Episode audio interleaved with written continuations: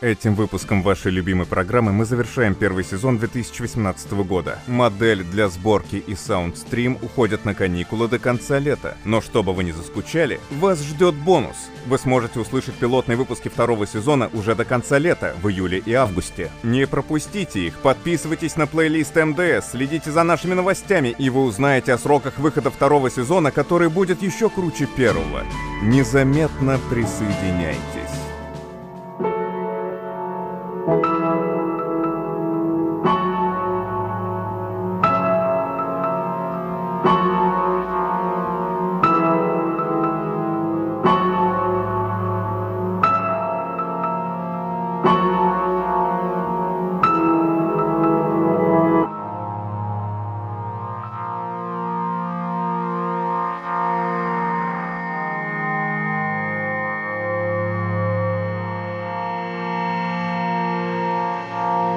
Артур Конан Дойль.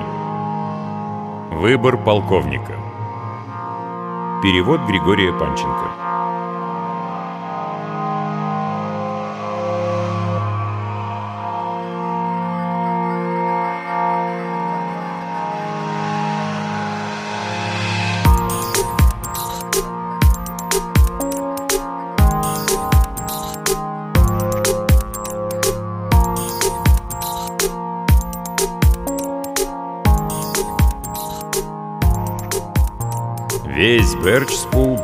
Признаться, слегка удивлен, когда такой респектабельный, приятный и, безусловно, положительный во всех смыслах джентльмен, как полковник Болсовер, заключил помолвку с неподражаемой и очаровательной мисс Хильдой Торнтон. И, по правде говоря, это было не просто удивление. К нему оказалось примешано некое толико ощущений, связанных с таким вроде бы неуместным при данных обстоятельствах чувством, как жалость. Да, Увы, именно она — жалость к влюбленному офицеру. Нет, право слово, вряд ли кто-то рискнул бы утверждать, что на репутации мисс Торнтон лежит пятно. Да и подозрений, по-настоящему веских, способных испортить реноме юной леди из общества, тоже вслух не выказывалось. Ее происхождение, во всяком случае, было безупречным, равно как и сегодняшнее окружение. Но сравнительно недавно Мисс Торнтон вращалась в кругу молодых людей, происхождение которых тоже отличалось безупречностью, но все-таки этот круг следовало бы назвать скорее блестящим, чем по-настоящему респектабельным. Любому из добропорядочных бёрчпульцев хотелось бы высказаться более мягко, но это, увы, не представляется возможным. Даже лучшие друзья этих молодых... Опа. Даже лучшие друзья этих молодых людей лишь с очень большой осторожностью могли бы характеризовать членов этого круга иначе, чем изысканные юные повесы или многообещающие прожигатели жизни.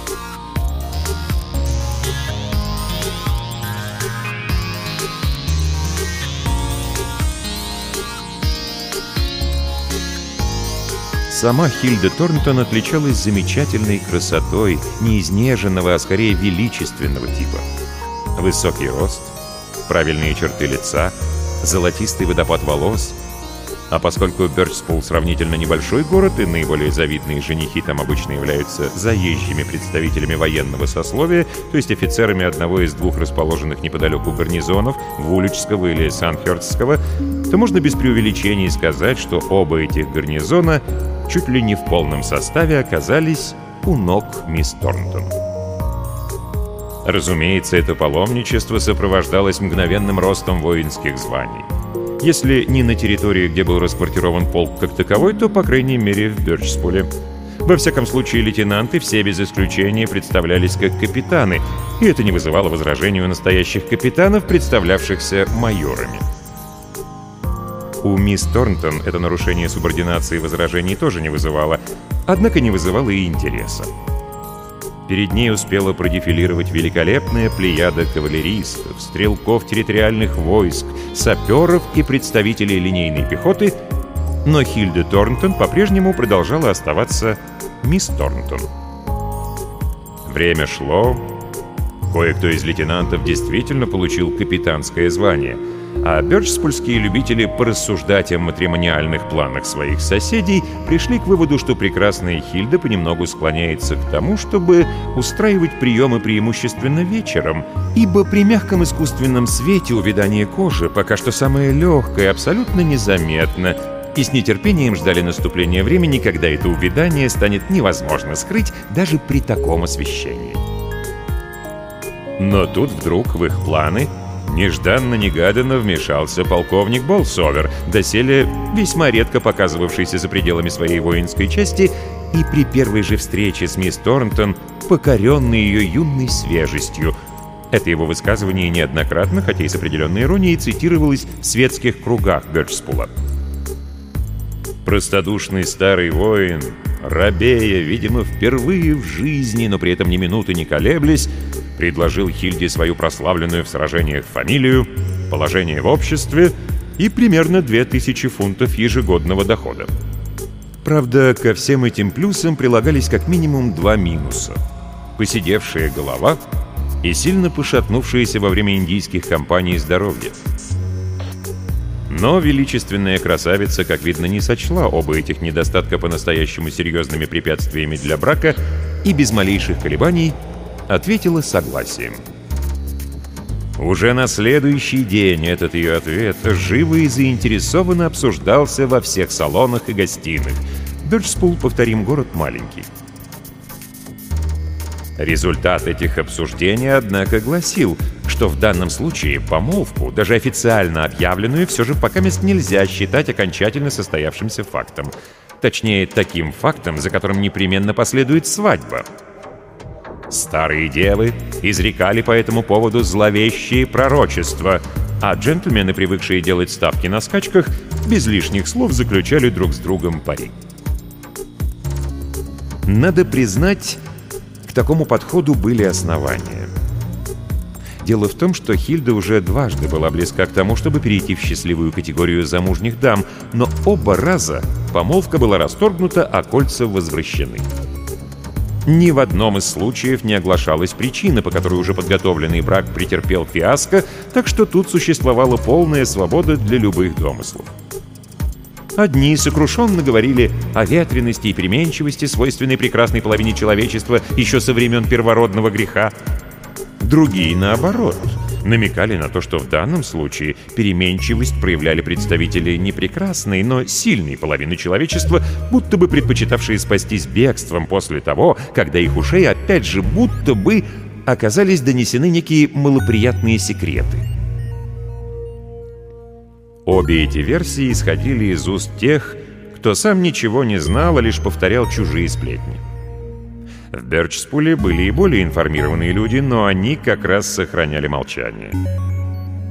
Однако, кое-кто из них тоже сокрушенно покачал головой, когда имя полковника было упомянуто в связи с предстоящим браком мисс Торнтон. Это молчание затянулось.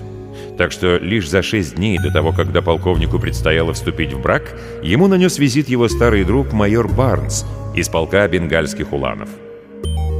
Об этом полку, одной из самых боевых частей индийской кавалерии, и лично о майоре, у полковника остались наилучшие воспоминания.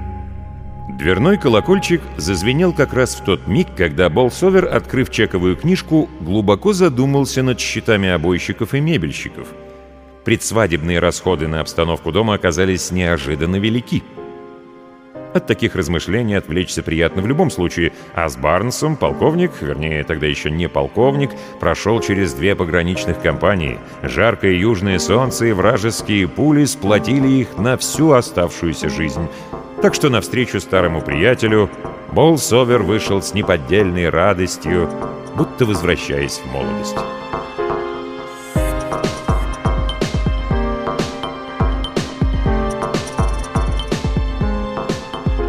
«Привет, парень!» — воскликнул полковник, раскрывая объятия и с удовольствием отмечая, что Барнс почти не изменился. Все тоже до черна загорелое худощавое лицо и крепкая жилистая фигура, будто сплетенная из стального троса. «Я даже не знал, что ты в Англии!» «Вот уже полгода как в отпуске, мой мальчик. Нет, не в отставке, не дождешься.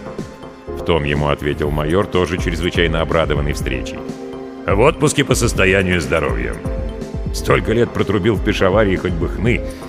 Но вот недавно подцепил-таки какую-то хворь. Печень стала пошаливать, и командование решило, что воздух Старой Британии пойдет мне на пользу. А сам-то ты, вижу, в порядке. Отлично выглядишь. Ха! Выгляжу так, что хоть сейчас жениться. Кстати, старина, ты еще не слышал? Я ведь и вправду собираюсь связать свою судьбу с судьбой одной прекрасной молодой леди.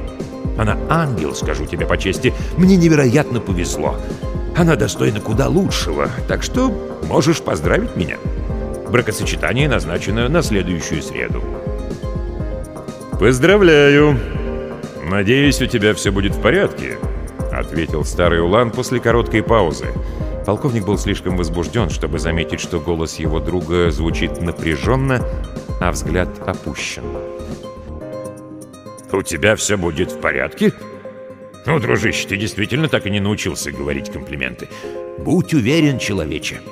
Моя невеста — самая замечательная девушка во всей Англии. Да что там, оставайся сейчас у меня. Вечером я представлю тебя ей и...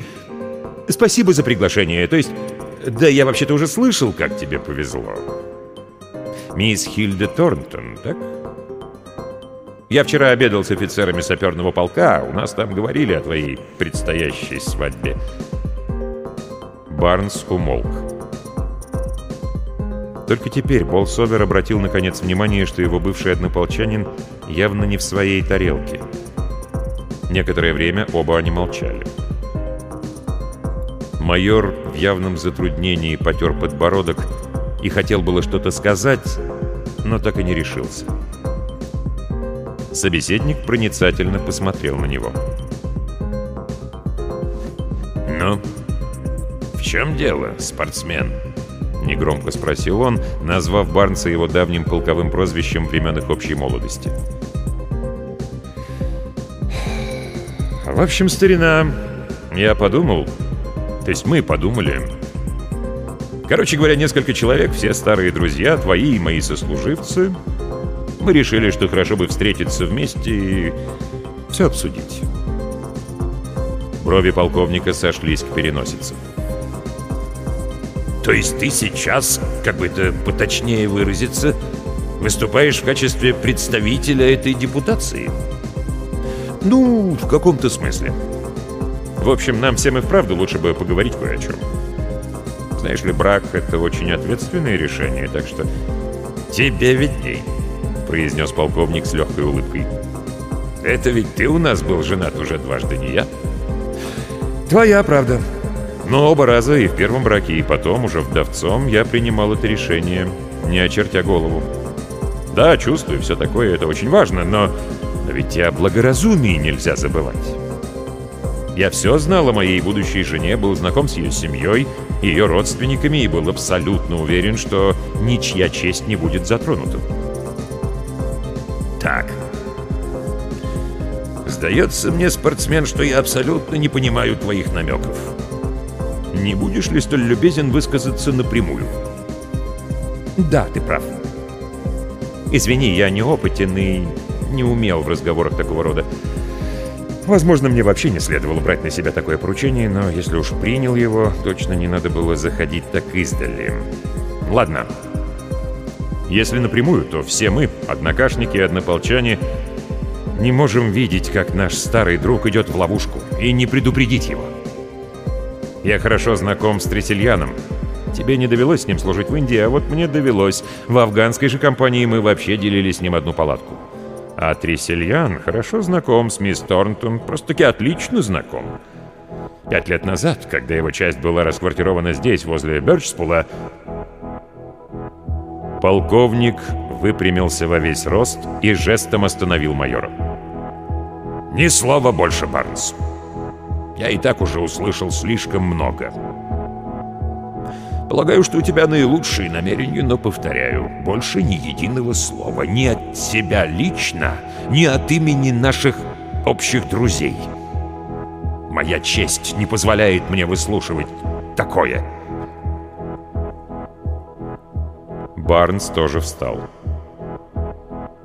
С минуту двое старых солдат молча смотрели друг на друга. «Это твое окончательное решение, Перси?» «Да». «У меня есть какая-то возможность тебя переубедить?» «Абсолютно никакой». «Что ж, значит, и пытаться не стану. Пусть все идет, как идет». Вполне возможно, что ты прав, а я не прав, и вообще все мы в своих опасениях не правы. В любом случае, желаю тебе счастья. И будь уверен, желаю этого от всей души. Благодарю, спортсмен. Но на ленч ты, по крайней мере, останешься? Его сейчас подадут. Нет, спасибо, мой мальчик. Майор грустно улыбнулся. Собственно, меня за дверями ждет Кэп. От тебя я отправляюсь прямо на вокзал. Мне нужно уезжать уже сегодня, причем ближайшим поездом. Но я не мог покинуть Бёрчспул, не предупредив, а... то есть не поздравив тебя.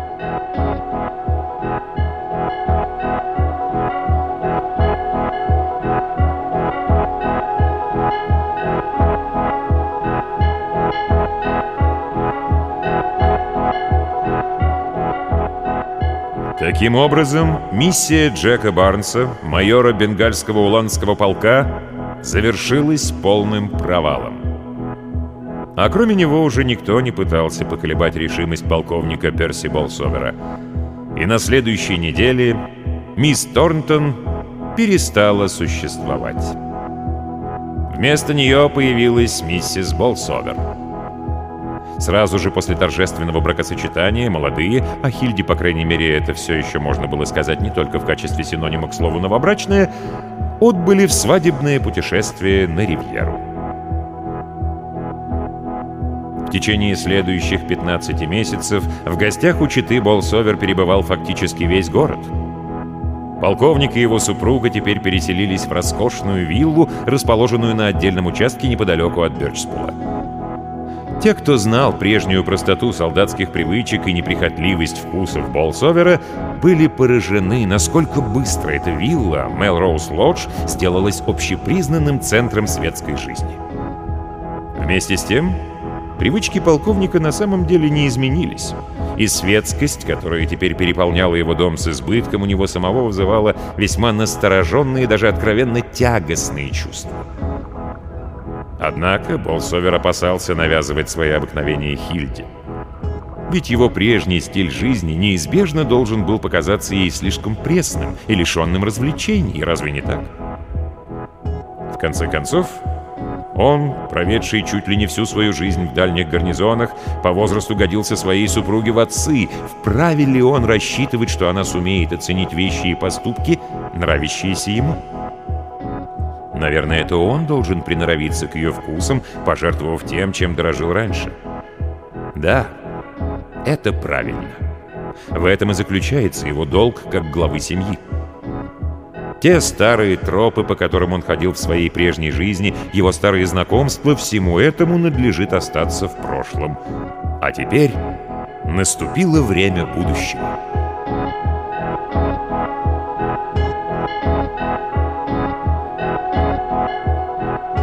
За переустройство своей нынешней жизни полковник взялся с той же решительностью и энергией, с которой раньше водил свой полк в атаку. Так что вскоре танцевальный зал болсоверов и болсоверские званые обеды не имели себе равных в Бёрчспуле. Самый большой бал, посвященный визиту в город члена королевской фамилии, был дан на вторую зиму после свадьбы. В Мелроуз Лодж собрались сливки общества не только из Бёрчспула, но и со всего графства, а заодно и все офицеры близлежащих полков, которых в этот вечер отпустила служба. Разумеется, на балу присутствовало немало красавиц, но полковник, стоя в стороне и посматривая на танцующих дам, с каждым взглядом утверждался во мнении. Среди них нет ни одной равной Хильде. Стройная, как молодая яблонька, платье из дымчатого тюля, с алмазной диадемой в золотистых волосах, она словно бы являла собой наивысшее олицетворение подлинно англосаксонской красоты. А освещение в бальной зале сейчас было как раз такое, чтобы выгодно подчеркнуть молодость Хильды и замаскировать признаки того, что ее юность все-таки уже успела миновать.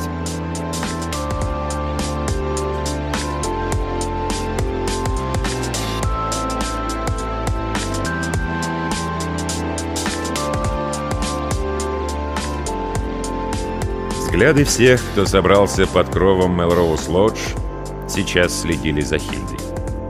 Глаза миссис Болсовер сияли. Щеки ее раскраснелись. Она была настолько неотразима, что даже особо королевской крови, по слухам более чем присыщенное созерцание, назовем это так, красоты во всех ее видах и формах, изволила отпустить комплимент. Полковник любуясь триумфом своей жены, тихо вышел из танцзала в оранжерею. Там, среди пальм и рододендронов, к нему приблизилась леди Шиптон, жена бригадного генерала. «Не могу не поздравить вас, полковник!» — проворковала она. «Очаровательная хозяйка сегодня бесспорно затмила всех гостей». «Благодарю вас, мадам. Мне особенно лестно услышать это из ваших уст». «О, не обманывайте себя, дорогой!» — лукаво произнесла леди Шиптон, опираясь на руку Болсовера. «Я внимательно слежу за вами и уверен, вы и без меня не могли не заметить, какой фурор произвела ваша супруга». «Ну, для меня, конечно, главное, что это доставляет ей наслаждение». Полковник смущенно улыбнулся. «Я только слегка беспокоюсь, не слишком ли она расходует свои силы. Конечно, все сегодняшние партнеры по танцам от нее в полном восторге, и я знаю, что Хильда считает себя обязанной пройти круг с каждым из них. Но теперь вижу, она танцует с этим вот джентльменом уже по второму разу. Впрочем, ей, конечно, видней. «Ах, с этим джентльменом...» Начало леди набежала легкая тень. «Не знала, что он тут». «Я уже какое-то время наблюдаю за ним». Полковник прищурился. Выглядит он вполне светски, но, наверное, это все-таки военный. Движется он слегка неловко, словно человек, недавно перенесший тяжелые ранения, еще не совсем оправившийся от него. Мне это приходилось видеть. А вы с ним знакомы? «Да», — произнесла его собеседница без малейшего удовольствия. «Вы угадали. Это военный. Он служил здесь неподалеку довольно давно, еще до вашего переезда в Берспул. А потом получил назначение в одну из индийских частей, в мадрасский корпус, если я не ошибаюсь. Это капитан Тресельян. Мы с ним еще не встречались. Полагаю, он прибыл совсем недавно? Вы правы, буквально пару дней назад. Приехал в отпуск. Да, он явно нуждается в отпуске, пробормотал полковник. Значит, мадрасский корпус. Сам я с мадрасцами как-то разминулся, но уланам из бенгальского полка довелось служить рядом кое с кем из них. Кажется, и от Ресельяне я что-то слышал. Вы позволите? Оставив леди Шиптон в оранжерее, Болсовер направился к танцующим.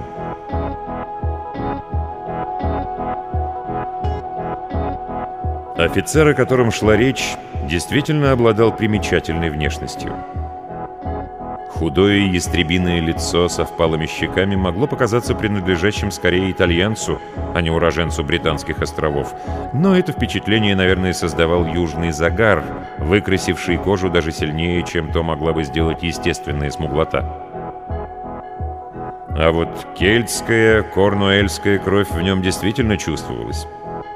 Ее присутствие выдавали темные волосы, острые черты лица и нервная со стороны могло показаться даже раздраженная жестикуляция. Когда Тресельян только вошел в танцевальную залу, миссис Болсовер побледнела. Но затем она подошла к нему, и они вместе прошли один круг танца, и второй, и третий. Полковник ошибался, думая, что Хильда танцевала с капитаном лишь дважды, и лишь после этого проследовали в оранжерею. Там Болсовер и нашел их, сидящими на уединенной скамье под сенью пальмы. В зале уже объявили новый танец, но женщины и ее спутник не обратили на это ни малейшего внимания. «Дорогая, ты же так любишь котельон!» — с удивлением произнес полковник. «Неужели ты намереваешься его пропустить?» «Извини, Перси, я Я немного устала. Разреши представить тебе одного из моих давних знакомых. Это капитан Тресельян. Он служит где-то в Индии. Не помню, упоминал ли я при тебе его фамилию раньше. Мы знакомы уже много лет». Болсовер сердечно протянул руку ее спутнику, но Тресельян на миг вдруг замер, словно не замечая, что происходит вокруг, или не зная, как надлежит поступить. Наконец он передернул плечами и с каким-то обреченным видом, точно бы покоряясь судьбе, лихорадочно резким движением протянул руку в ответ. Двое мужчин обменялись рукопожатием. Полковник посмотрел на капитана с некоторым удивлением. В самом деле, вид Тресельяна был столь же странен, как его манеры. Взгляд одного из давних знакомых Хильды, возбужденный, в то же время рассеянно блуждал по сторонам, будто не в силах ни на чем сфокусироваться. «Похоже, вы долго не были в Англии», — проговорил полковник самым любезным тоном. «Да, только на прошлой неделе возвратился из Джамны». Вот как, впервые за три года. О, не так уж много времени. Но в таких случаях по себе знаю, кажется, будто миновал огромный срок. И потом с большим удивлением обнаруживаешь, что за краткие годы твоего отсутствия на родине практически ничего не изменилось. О! С губ капитана сорвался резкий отрывистый смешок. За время моего отсутствия применилось как раз многое. И эти изменения прямо-таки бросаются в глаза. — его загорелое лицо, казалось, еще более потемнело, а руки напряженно сжались в кулаки, но потом разжались вновь. «Пожалуйста, не задерживай капитана Перси. Он сказал мне, что сейчас собирается ехать домой», — поспешно вмешалась Хильда. «Коляска уже ждет его. Доброй ночи, капитан Тресельян. Я уверена, что мы еще не раз будем иметь удовольствие видеть вас в Мелроуз-Лодж». «Разумеется, конечно же!» — с энтузиазмом воскликнул полковник. «Любой друг моей жены — долгожданный гость в нашем доме. Когда нам ждать вас снова?» «Да-да, я обязательно навещу вас», — ответил офицер чуть не в попад. «Благодарю за приглашение. Доброй ночи».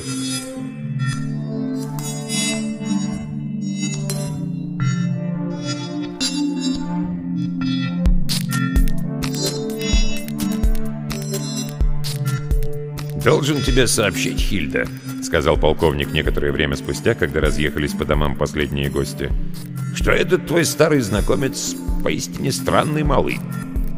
Я, безусловно, оцениваю его высоко, как джентльмена и офицера, наконец, как почти сослуживца, но его манера говорить, манера держаться, наконец, его взгляд... Похоже, он и вправду служил в очень дикой местности». А может, индийское солнце чересчур напекло ему голову. Со многими так бывает. Очень возможно, что ты прав. Кроме того, у капитана, кажется, сейчас какие-то неприятности. Удивлюсь, если это не так. Что ж, раз уж мы его пригласили, давай сделаем, чтобы этот тресельян, когда придет, чувствовал себя у нас как дома. Ничего не ответив, Хильда обвела шею своего мужа руками и поцеловала его.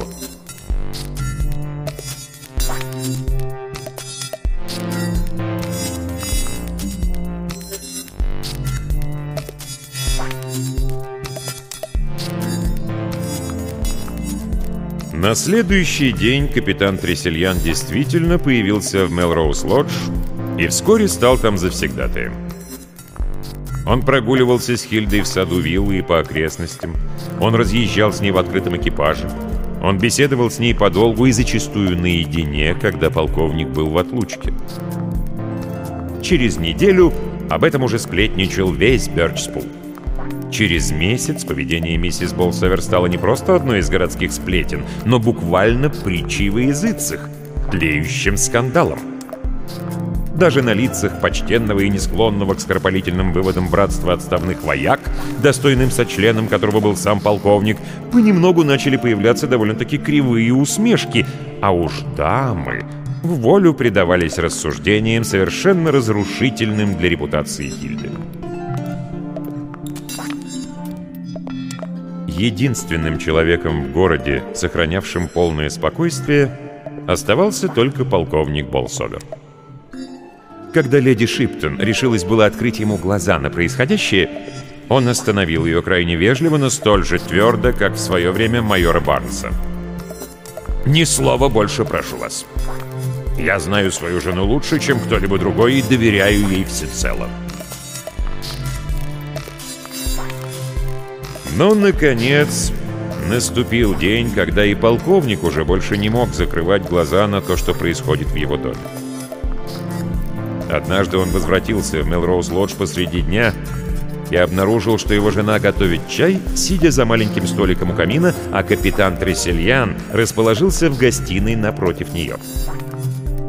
В этом не было ничего необычного, однако живой и непринужденный разговор, финал которого полковник еще успел застать, в его присутствии как-то увял, свелся к обмену благопристойно банальными фразами. Болсовер присел у окна с чашкой чая, врученной ему Хильдой, и, помешивая в ней сахар, краем глаза заметил, как Тресельян достает из кармана небольшой блокнот. Ничего необычного не было и в этом — Нельзя назвать чем-то выходящим за рамки приличий то обстоятельство, что капитан украдкой написал несколько слов на страничке, вырванные из этого блокнота.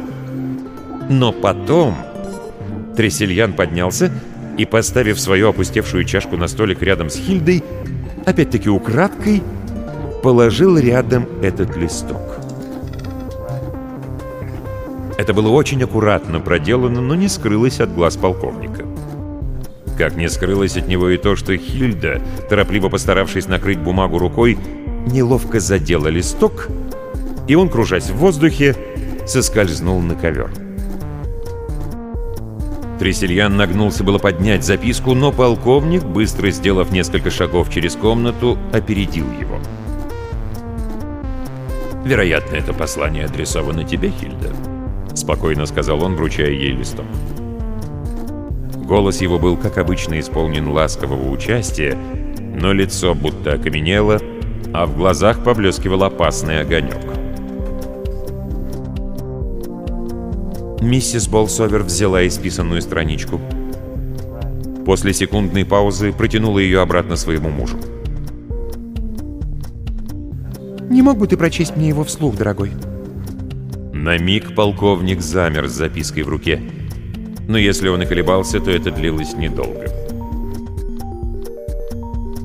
«Думаю, лучше ему остаться непрочитанным», — сказал он.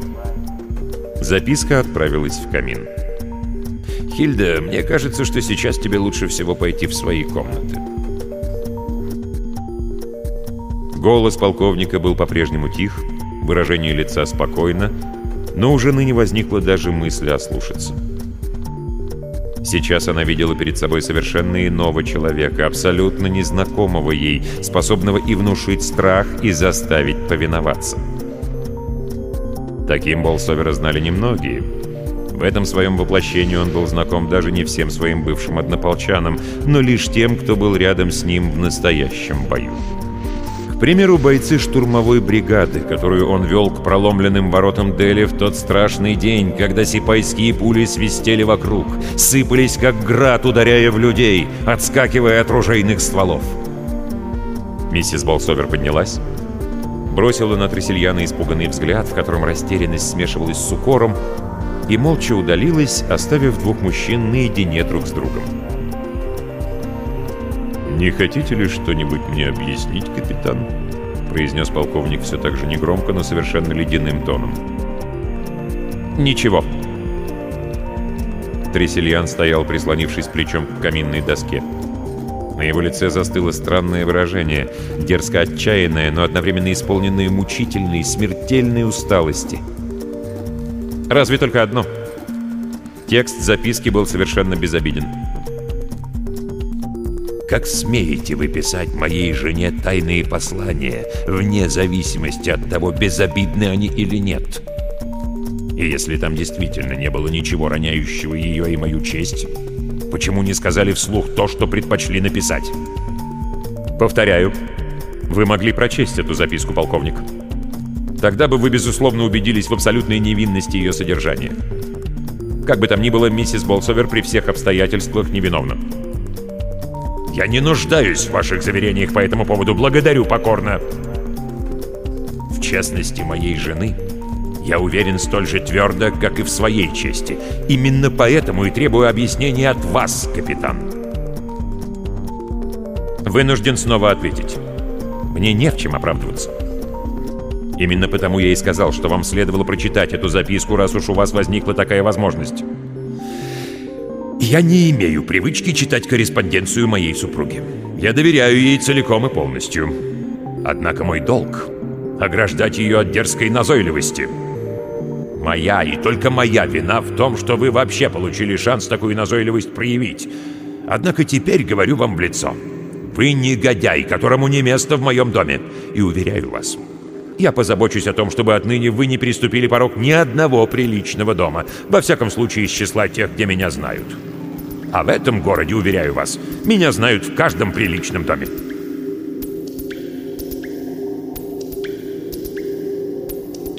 Вижу, вам доставляет немалое удовольствие оскорблять меня, когда я нахожусь под вашим кровом, и поэтому не могу ответить должным образом. По лицу капитана скользнуло что-то среднее между гримасой и горькой усмешкой. Не волнуйтесь. Сейчас я уйду, и вряд ли у меня когда-нибудь еще возникнет желание посетить ваш дом. А что касается всего остального, то в вопросах чести я не отрицаю старомодные представления, но наоборот, разделяю их целиком и полностью. Так что если вы желаете какого-либо продолжения этой истории в рамках старинных традиций, то я к вашим услугам. Счастливо оставаться. Он взял с фортепиано свою шляпу и перчатки и ровным шагом направился к выходу. Но возле самых дверей, уже взявшись за ручку, снова повернулся к полковнику лицом.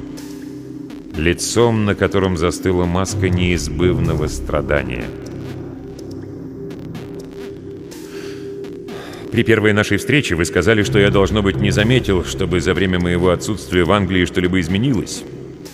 Я ответил, что, напротив, нашел очень большие изменения.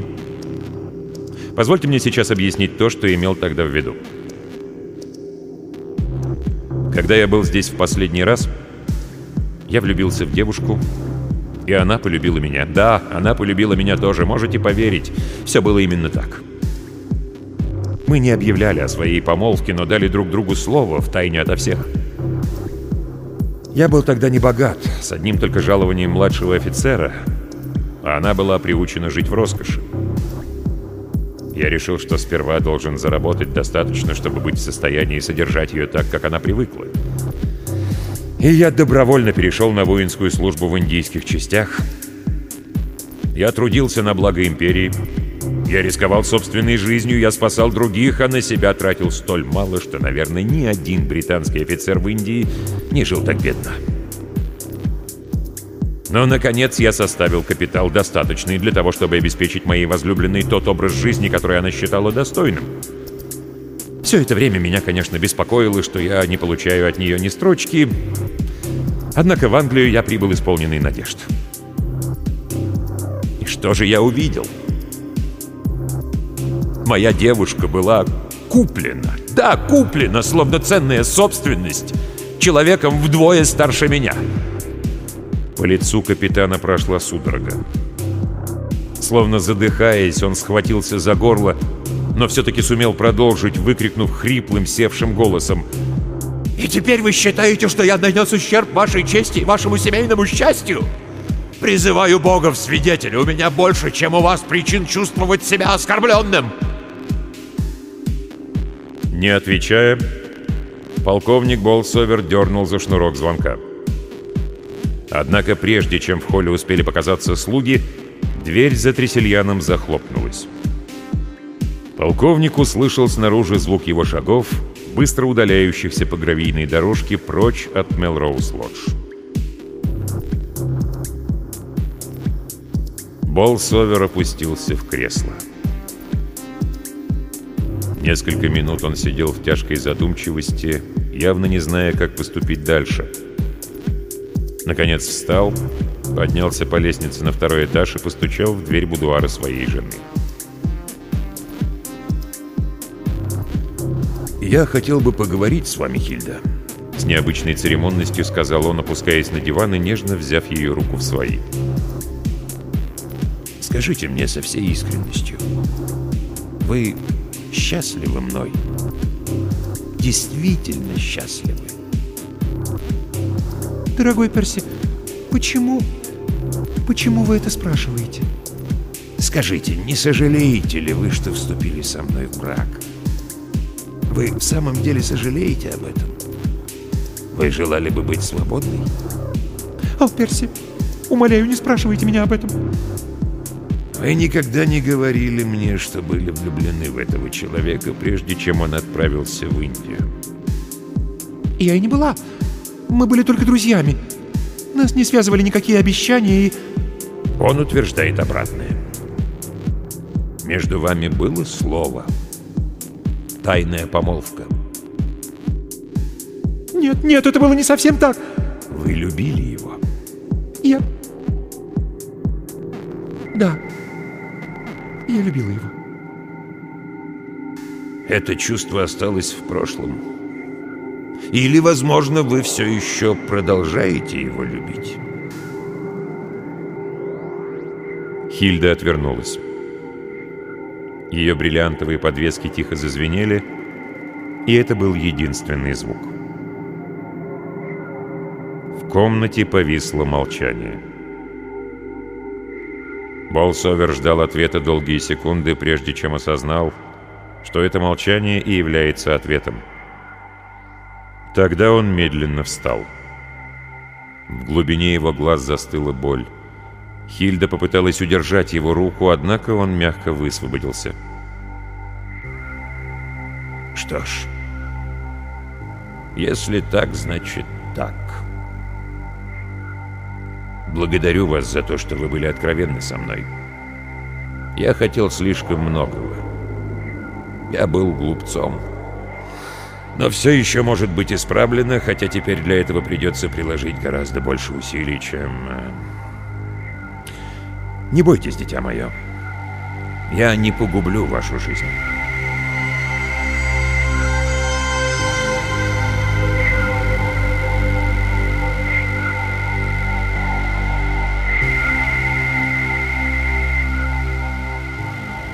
Вскоре после этого военное министерство получило от полковника Болсовера письмо. Полковник, ссылаясь на свой опыт и квалификацию артиллерийского офицера, его послужной список не нуждался в какой-либо дополнительной рекомендации, просил назначения в одну из частей действующей армии, желательно ту, которая должна принять участие в запланированной на ближайшие месяцы военной экспедиции на северо-западе Индии. Эта экспедиция, надо сказать, обещала очень большую опасность, но даже в случае успеха отнюдь не сулила лавров, поэтому добровольцев для нее было найти нелегко. Просьба полковника вызвала в министерстве не только восторг, но и определенное замешательство. Только этим можно объяснить некоторую задержку с положительным ответом. Но прежде чем этот ответ успел прийти, полковник уже успел достичь своей цели — Путем, хотя и неожиданным, но зато прямым.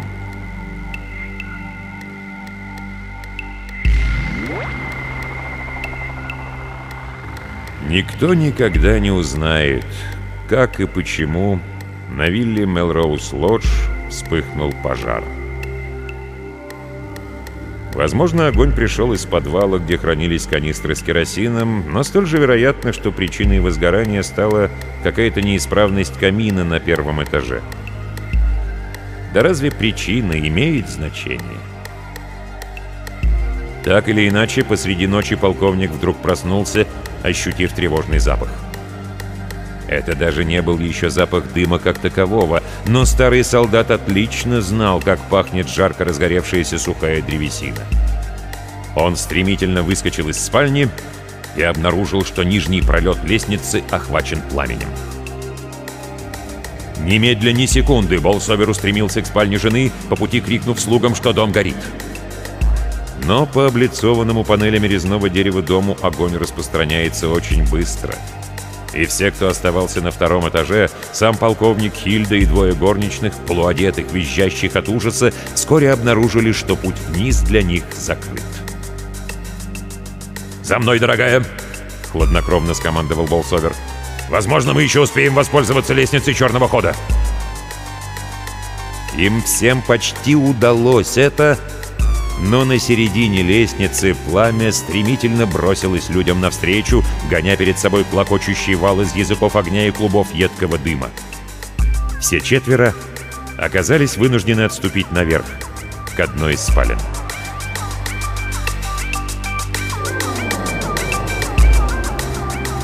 Полковник захлопнул дверь в коридор, на некоторое время преградив путь пожару. Но теперь и им самим некуда было отступать. Во двор уже сбежались люди. Увидев четыре силуэта в окне верхнего этажа, толпа разом издала горестный крик. Все поняли, что пожар окончательно отрезал от спасения тех, кто не успел покинуть дом. Но полковник слишком часто в своей жизни встречался с опасностью, чтобы растеряться даже в такой, казалось бы, безвыходной обстановке. Он открыл окно, сорвал с постели пуховую перину и, перевалив ее через подоконник, выбросил наружу. «Растяните внизу! Держите за края!» — крикнул Болсовер столпившимся во дворе людям. Те, мгновенно все поняв, поспешили выполнить приказ. Теперь под окном было что-то вроде тента, пускай не очень надежного, но все же способного смягчить падение. «До земли не больше сорока футов, Хильда», — произнес полковник с прежним хладнокровием. «Ты не боишься, Хильда?» «Нет, дорогой», — ответила она без дрожи в голосе. «Вот шнур от занавески. К счастью, он прочный, но, к несчастью, недостаточно длинный. Однако половину расстояния до земли перекроет. Остается не больше 20 футов, да еще и перина смягчит падение. Все будет в порядке. Но сначала девушек, Хильда. Но блесс оближ.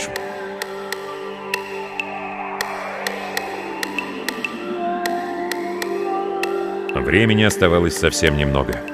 Огонь буквально пожирал дверь. Дерево расседалось с треском, подобным пистолетным выстрелам. Сквозь щели уже были видны лоскуты пламени. Полковник сделал на конце веревки широкую жесткую петлю, продел ее под мышками испуганной служанки и объяснил ей, что когда спуск остановится, нужно будет выскользнуть из этой импровизированной лямки и спрыгнуть вниз на перину. Первая горничная приземлилась не совсем удачно. На крае растянутой перины соскользнула на землю и, видимо, сильно ушиблась.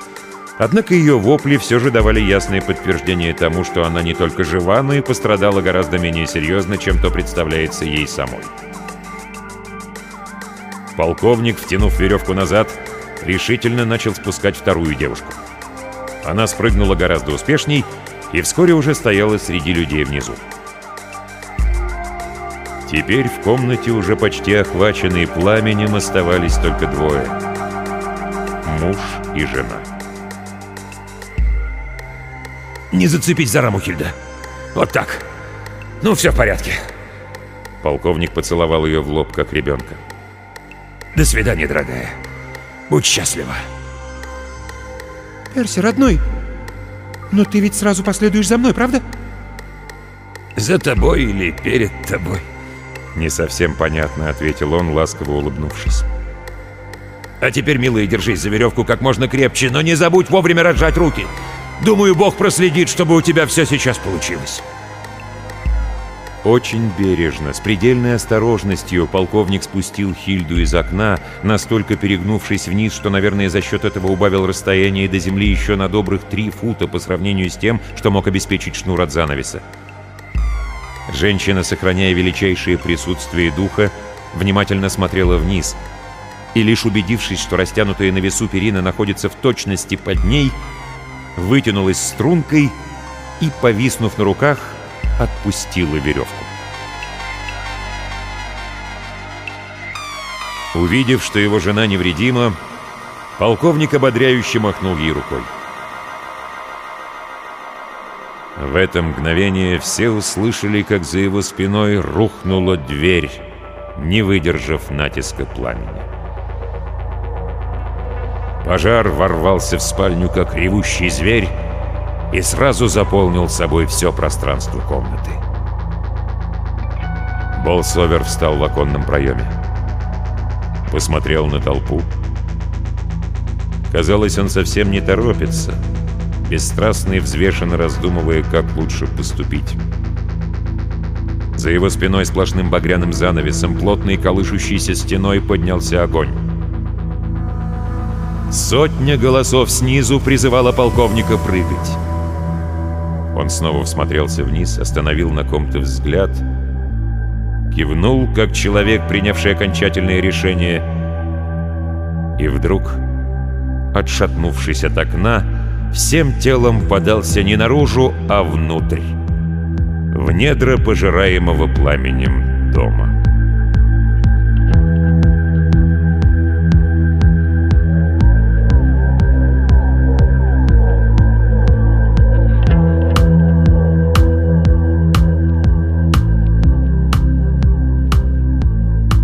Вот таков оказался выбор полковника.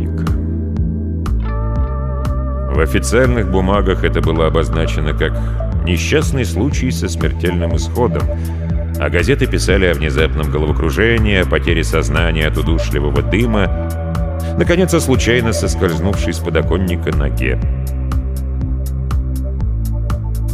Но, по крайней мере, одна женщина знала всю истину. Знала, как далеко может зайти в своем самопожертвовании человек во имя любви.